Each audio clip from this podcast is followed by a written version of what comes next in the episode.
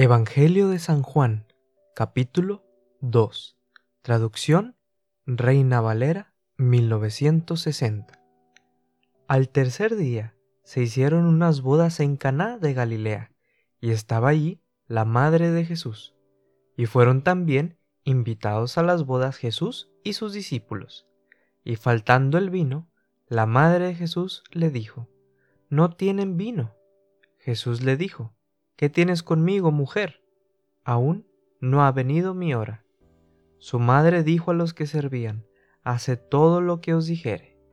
Y estaban allí seis tinajas de piedra para agua, conforme al rito de la purificación de los judíos, en cada una de las cuales cabían dos o tres cántaros. Jesús les dijo, Llenad estas tinajas de agua, y las llenaron hasta arriba. Entonces les dijo, Sacad ahora y llevadlo al maestresala. Y se lo llevaron.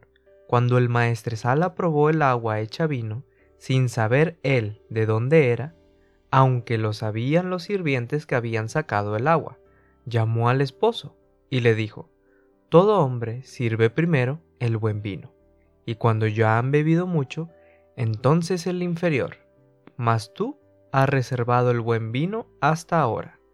Este principio de señales hizo Jesús en Caná de Galilea y manifestó su gloria, y sus discípulos creyeron en él. Después de esto, descendieron a Capernaum, él, su madre, sus hermanos y sus discípulos, y estuvieron ahí no muchos días. Estaba cerca la Pascua de los judíos, y subió Jesús a Jerusalén, y halló en el templo a los que vendían bueyes, ovejas y palomas, y a los cambistas ahí sentados. Y haciendo un azote de cuerdas echó fuera del templo a todos, y las ovejas y los bueyes, y esparció las monedas de los cambistas, y volcó las mesas, y dijo a los que vendían palomas, Quitad de aquí esto, y no hagáis de la casa de mi padre casa de mercado. Entonces acordaron sus discípulos que está escrito, El celo de tu casa me consume.